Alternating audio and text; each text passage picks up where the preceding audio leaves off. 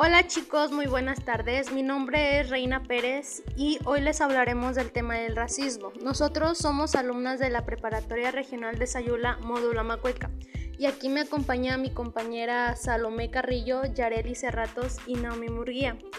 Les demostraremos con una pequeña entrevista sobre el racismo.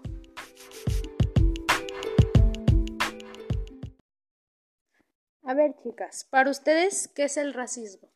Hola, buenas tardes. Mi nombre es Yareli y es un gusto estar aquí. Y para mí la discriminación racial se produce cuando alguien siente odio hacia otra persona o grupo de personas por el hecho de tener cualidades o características distintas, así como el idioma, el color de piel, las costumbres o el lugar de procedencia.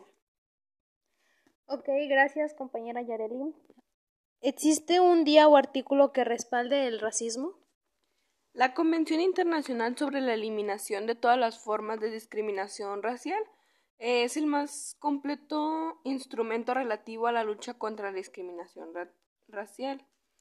Nos recuerda la importancia de acabar con el racismo y respeta el principio de igualdad para todos los seres humanos. Existe el artículo 1 que la discriminación racial es cualquier distinción, exclusión o restricción referencia basada en la raza, color, descendencia, pues, u origen o nacionalidad, que tenga el propósito o efecto de liberar fundamentales en campos políticos, económicos, sociales, culturales o cualquier otra área.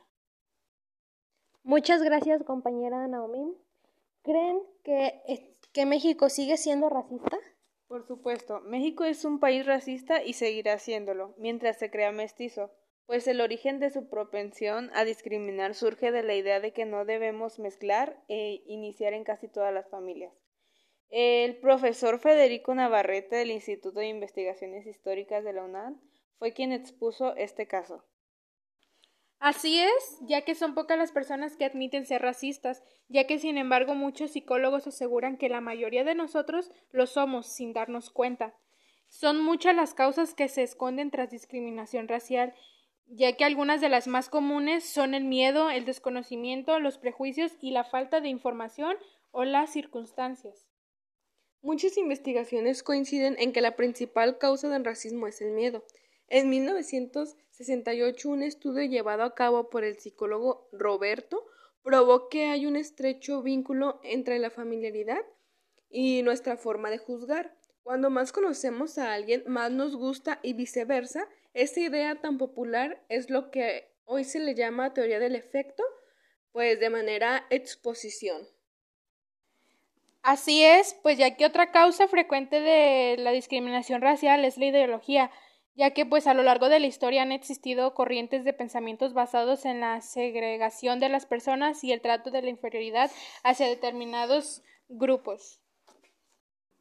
En la actualidad es difícil cuestionar el papel que la educación formal suele dar en la reproducción del racismo. Algunos estudios especializados han demostrado cómo este tipo de educación participa en un proceso de esta naturaleza, también a partir de algunos contenidos y de ciertas prácticas, especialmente racistas, que se verifican en algunos lugares escolares. Al respecto, se destaca que hasta ahora existen muy pocas investigaciones especializadas en el tema, exhibiendo la manera en que han procedido con la cuestión. También se reconocen las principales revelaciones, algunas de ellas orientadas hacia el interés de buscar contenidos racistas, explícitos e implícitos, las cuales demuestran que el ámbito educativo se encuentra en el racismo. Bueno, a mí me gustaría agregar algo sobre el descubrimiento que se hizo en el 2000 en el entorno de Genova humano. Hoy sabemos que desde el punto de vista genético, lo más de 6 mil millones de seres humanos habitamos en el planeta. Independientemente de nuestro color de piel y origen geográfico, somos iguales el 99.9%, mientras que la diferencia entre nosotros está solamente el 0.1% de, de nuestro genoma. ¿Les gustaría agregar algo para finalizar? Así es, pues ya que conocer y respetar la diversidad de cada persona son buenos consejos para evitar la discriminación racial.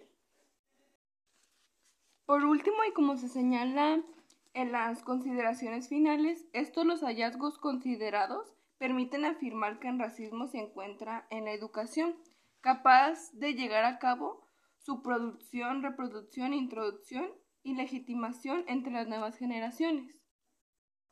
Bueno, pues muchas gracias. Nosotros finalizamos con este dilema que es lucha contra el racismo ya que todos somos iguales. Y gracias por escuchar nuestro episodio. Bye.